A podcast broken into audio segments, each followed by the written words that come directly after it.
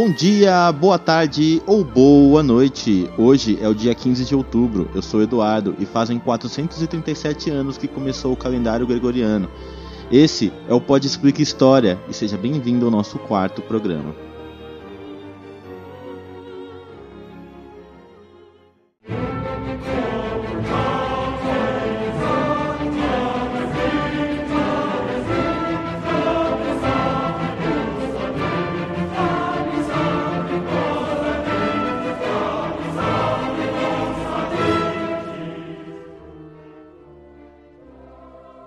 Medo, cagaço, quem nunca, né? O medo é um dos sentimentos que historicamente acompanha a humanidade. Medo, mas. Medo do quê? O medo realmente importa? Nesse Pode Explica falaremos sobre a história do medo.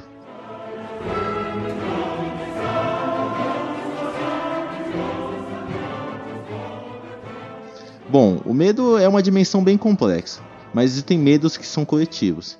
E antes de você dizer que é o fortão, todo mundo tem medo, mesmo corajoso. Na real mesmo, o corajoso é aquela pessoa que, mesmo sentindo medo, não fica paralisado por ele. Medo pode existir de diversas formas. O medo, de certa forma, é pessoal. Existem pessoas que têm medo de baratas, assim como existem outras pessoas que nem sentem medo desse inseto. A verdade é que o medo não passa por uma instância racional. As pessoas têm medo, mas não sabem por quê. Biologicamente, o medo nada mais é do que uma adaptação evolutiva. Quem nunca sentiu medo não fugiu do perigo e não sobrou para contar a história. Medo, nesse sentido, é uma coisa biológica. Ele mexe com os nossos sentimentos, criando alguns efeitos imprevisíveis. Existem dois reflexos muito comuns entre animais quando se fala de medo. O primeiro é atacar, o segundo é fugir, sendo que um terceiro pode aparecer com uma certa frequência, o de fingir de morto. Sim, Evolutivamente, somos animais, como qualquer outro animal, mas temos coisas que diferenciam a gente dos outros animais. Parece que ser ser humano é algo diferente. A química é a mesma, os neurotransmissores também, mas em se tratando de humanidade, tudo pode complicar um pouco. É porque nós desenvolvemos uma outra coisa, a cultura. De certa forma, um ser humano aprende a ser ser humano com outro ser humano. Porque falamos português, basicamente porque alguém nos ensinou português. Pensamos em português porque também alguém nos ensinou a língua que pensamos. O ser humano são como as plantas, saca? Elas podem nascer selvagens, sem um controle e cuidado nenhum. Mas de outra forma, se ela for plantada em um vaso, cuidada e regada, teremos plantas diferentes.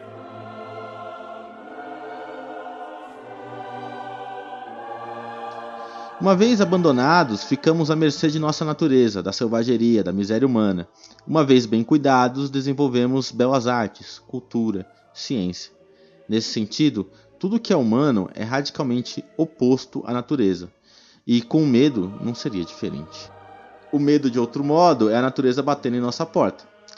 Para o psicanalista Sigmund Freud, as bases dos instintos dos animais em nós se transformou em pulsão essa tal de pulsão quer somente indicar um impulso energético interno que direciona o comportamento do indivíduo.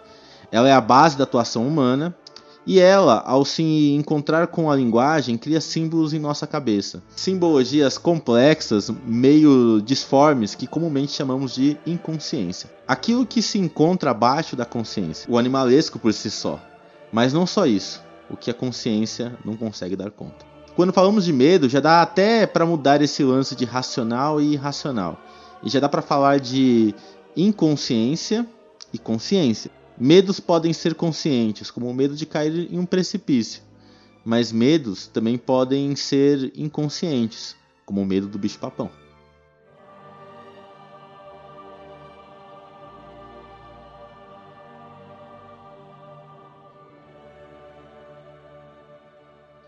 Não se tem notícias de uma sociedade que não tenha criado deuses. Da mesma forma, não se tem notícias de uma sociedade que não tenha criado monstros. O medo é uma instância muito primitiva. Até de deuses o ser humano tem medo. E dá para crer que o medo mais primário é o próprio medo da natureza. Pessoalmente, eu acho que o Deus do Antigo Testamento encarna um pouco isso. Ele é o mundo, o externo, e explica muito do desalento do povo hebreu. Assim como essa externalidade é algo criado por nós. Para mim, o Deus do Antigo Testamento são como os computadores, cheio de regras e nenhuma misericórdia. A real é que o medo, quando é social, se mistura com aspectos simbólicos. O monstro nunca é o monstro. Existe uma materialidade ali. É como a concepção de diabo, por exemplo. De longe não faz o menor sentido o Deus do amor, da caridade, ter criado criaturas tão grotescas, animalescas. Diabo, de certa forma, são símbolos, e símbolos dos nossos próprios medos. De outra forma, o medo trabalha na instância do desconhecido, do misterioso, do que não faz tanto sentido. Deve ser por isso que eu tenho tanto medo da internet. Existe uma passagem na Bíblia na qual Jesus vai expulsar um demônio. A primeira coisa que ele pergunta é o nome do demônio. O demônio assim o responde. Sabendo o nome do demônio, Jesus expulsa ele. É muito simbólico isso. Nomear é estabelecer conhecimento. É quase que, ao se estabelecer conhecimento sobre algo, ou seja, tirar o véu da ignorância, os demônios fogem. Talvez seja por isso que hoje em dia não existem tantos monstros. Mas não se engane, mesmo desmistificando o mundo, os monstros fazem sucesso na ficção. E dá para saber bem o que desagrada a humanidade e o que não desagrada. Parece que quando a gente olha para esses demônios da história, dá para ver com clareza os aspectos da sociedade. O medo é universal, mas sentir medo é relativo. Hoje em dia, por exemplo, a gente convive muito com o medo da morte. O interessante é que em vários períodos da Idade Média, a morte era um fator predominante. Morrer era uma realidade que chegaria cedo ou tarde. Viver era sorte, ou um milagre divino.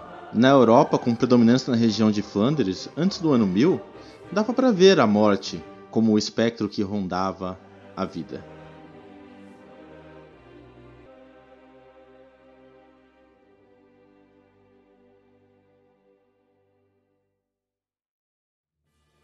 Sem as técnicas modernas de natalidade, morrer no dia que você nascia era uma realidade comum. De outra forma, nascer no mesmo momento que sua mãe te deixava também era uma realidade que existia. Afinal de contas, o nome gravidez já indicava uma certa gravidade. Existe um funil da vida. Você tinha que sobreviver ao seu primeiro ano de vida. E bicho, era foda. Tão foda que a festa de primeiro ano era a festa, já que sobreviver a isso era um processo complicado. De outra forma, é na festa de um ano que a criança ganhava de fato o nome dela. Porque as mortes de bebês eram tão constantes que não valia a pena dar nome para algo que provavelmente nos iria deixar. Mas então, passado o primeiro ano, você deveria passar por um outro processo difícil chegar aos 10 anos de idade. É engraçado isso, mas não existia nenhum conceito de infância para essas crianças. O cuidado de criança era algo que existia mais na alta nobreza, nos poderosos. Mas assim, mesmo o caminho para a vida adulta tem tanto percalço que continuava não valendo a pena você dedicar tanto sentimento para algo que tem grande chance de morrer. Uma vez chegado aos 12 anos de idade, na puberdade, as pessoas chegavam à vida adulta e daí em diante você tinha que sobreviver, não só às doenças e ao frio, mas às possíveis guerras que você ia ser chamado aos saques que você poderia participar, tanto como saqueador como saqueado. Ser mulher era ainda mais complicado. É mito dizer que elas não iam às guerras, talvez com menos frequência do que os homens, mas Joana Dark tá aí para provar o contrário. Mas a gravidez era algo que preocupava muito elas. Existia graves chances de morte. A morte era para esse povo algo presente no cotidiano. Não era místico, não era obscuro, muito menos desconhecida.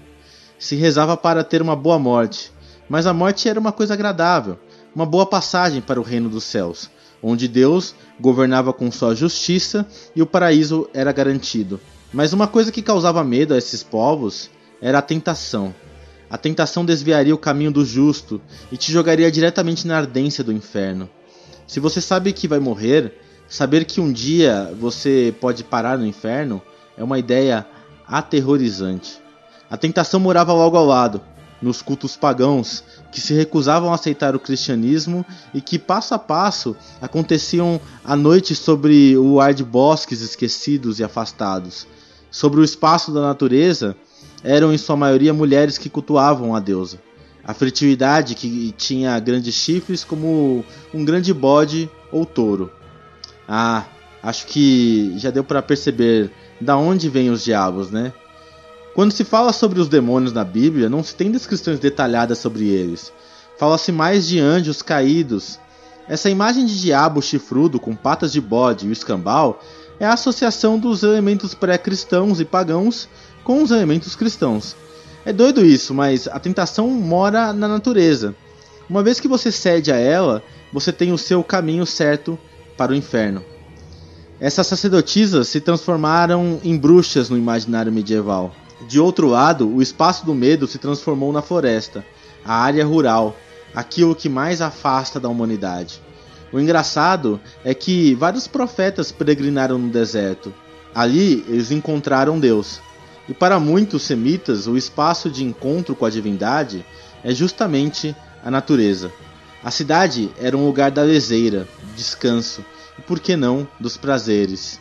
Estar ali te desviaria do verdadeiro caminho. O povo das tribos do interior é um povo duro, mas sábio, pois sabia conviver com as agruras da vida, com o sofrimento e principalmente com a natureza.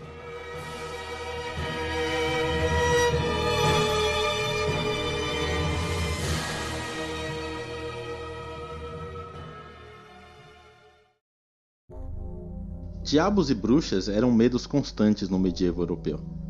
Assim mesmo, o medo aqui classifica as dimensões mais profundas da religiosidade. O medo, assim mesmo, foi utilizado como instrumento político e de proliferação de anseios reais que iam de encontro com a vida comum das pessoas. Aceitar políticas impopulares por medo é uma das maneiras mais antigas de governantes se imporem sobre governados. Mas até os governantes têm medo Todo mundo tem medo, como a gente já viu acima. A morte violenta deixa de acontecer dia a dia no passar do tempo. Morrer continua sendo uma realidade, mas e quando a morte advém da doença, da peste? A história já é outra. É interessante pensar que a sociedade acostumada com a morte há 400 anos ter um medo inconsciente da mesma. A grande peste bubônica do século XIV pegava ricos ou pobres, nobres e plebeus. Reis caíam sobre a peste, da mesma forma que os mais réis dos homens. A peste matava em vida, com feridas purulentas e bubões que apodreciam a carne. Uma vez pegada a peste, era a sentença de morte anunciada, e você veria seu corpo decompor em vida. A morte aí ganha um grande peso simbólico, que vai ser o guia para vários momentos. O símbolo escolhido será a caveira. Um esqueleto zombeteiro com uma foice que anda de cidade em cidade espalhando a peste, matando e decompondo. Acredite, essa imagem causa não só medo, mas um pânico para quem chegasse e olhasse. O espectro da morte deixava de ser algo bom para algo terrível, ruim. O apodrecimento da carne, a decrepitude. A morte assim mesmo era velha e te puxava em vida, a todo tempo te lembrando o seu caminho final Fantasmas zombavam e voltavam para assustar ou buscar vinganças, já que a peste libera o desespero e este os piores males do humano. A culpa por males antes feitos consumia a alma dos desesperados, e a natureza humana se mostrava à flor da pele. A boa morte aparece em relação à má morte. É interessante pensar que no contexto europeu, santos marciais como São Jorge vão dando espaços a cada vez mais santos que rogam por nós na hora de nossa morte. Nossa Senhora aparece triunfante na aurora da modernidade, tanto que ela vai ser a que mais terá aparições. São tantas Nossas Senhoras que até se perde a conta. Quer dizer, isso no mundo católico. No contexto europeu ressurgem querelas religiosas e capelões entram em crise, com o protestantismo, as bruxas voltam com tudo, junto com a morte, junto com o diferente. É interessante pensar que muitos indígenas, aqui de São Paulo até o Paraguai, tinham medo de Jaraci, um forte guerreiro branco que estuprava mulheres indígenas que se perdiam nas matas. E é talvez a partir dessa lenda que vá surgir o Saci Pererê, que de branco se torna negro e de estuprador um insubordinado que sabota os engenhos e bota fogo nas colheitas.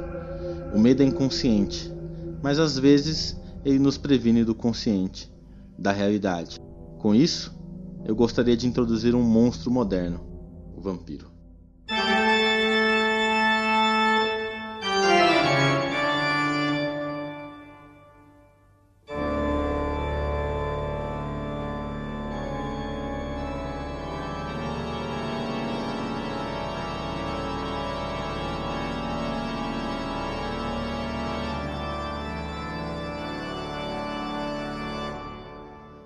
O vampiro, tal como concebemos, é introduzido por Bram Stoker. Não que antes não tinham histórias de vampiros, mas vampiros eram bem diferentes do que hoje pensamos. É doido que parece que após Bram Stoker, um novo vampiro vai aparecer por geração.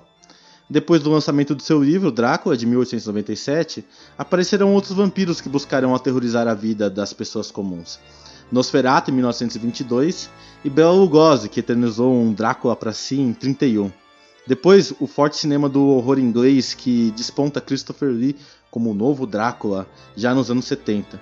Além, é claro, que não podemos esquecer dos vampiros de Anne Rice, eternizado com o filme Entrevista com o Vampiro, de 1994. Parece que, após Bram Stoker, existiu um vampiro por geração. E parece também que cada geração tem um vampiro que merece. E tipo, eu tô com dó real oficial da geração do Crepúsculo. Drácula inaugura um novo monstro, um monstro da ficção, um monstro da sociedade de massas, um monstro mundial. Mesmo este sendo diferente, os vampiros depois de Bram Stoker têm alguma coisa em comum. Eles são ricos, sedutores, educados e nutrem do sangue dos seres humanos. E é interessante uma figura dessa aparecer tão assim e fazer tanto sucesso. Bram Stoker é filho da nova literatura, aquela literatura de bolso, facilitada pela pós-revolução industrial onde escolarizar a classe trabalhadora era uma garantia de disciplina do trabalhador, além de máquinas bem cuidadas. Também mostrava as novas cidades, dos bondes e, por que não, dos deslocamentos urbanos. Cidades cada vez mais inchadas, onde os trabalhadores moravam cada vez mais longe de onde trabalhavam e precisavam fazer alguma coisa enquanto iam para o trabalho. Eles liam copiosamente, pegavam seus jornais, seus livros de bolso Drácula não foi feito para rico ou para alguma nobreza. Isso é fato. É um livro de uma literatura fácil para ser vendido igual polpa, uma ficção de polpa. Esse conde fazer tanto sucesso, com certeza não é à toa. Esse homem rico, bem vestido, sedutor e educado só deve sugar sangue de uma coisa só: da classe trabalhadora. Em outras palavras, ele se parece muito, mas muito com o burguês com o dono da fábrica que vive do trabalho alheio. E talvez por isso tenha feito tanto sucesso e da mesma forma tenha se tornado tão inofensivo nos dias atuais. A história do medo desloca gradativamente o medo do diferente, do externo, para cada vez mais o medo do interno, da morte, que chega finalmente na não vida com os vampiros. Mas sabe um competidor à altura dos vampiros no século XX? Os zumbis. E zumbi para mim materializa muito e muito o medo da vida moderna. Eles comem cérebro e em algumas versões são criaturas sem vida, mas que vagueiam alimentando um desejo insaciável. Eles têm todos os elementos para dizer que são vida. Eles andam, gesticulam, mas vivem para o desejo, não pensam mais. Eles vivem o vazio da existência, assim como nós que vivemos para o trabalho. Saímos do trampo para casa, da casa para a TV e da TV para a rede social. Zumbi é uma criatura que nos impacta, porque na real somos zumbis. Assim como sempre fomos os nossos medos.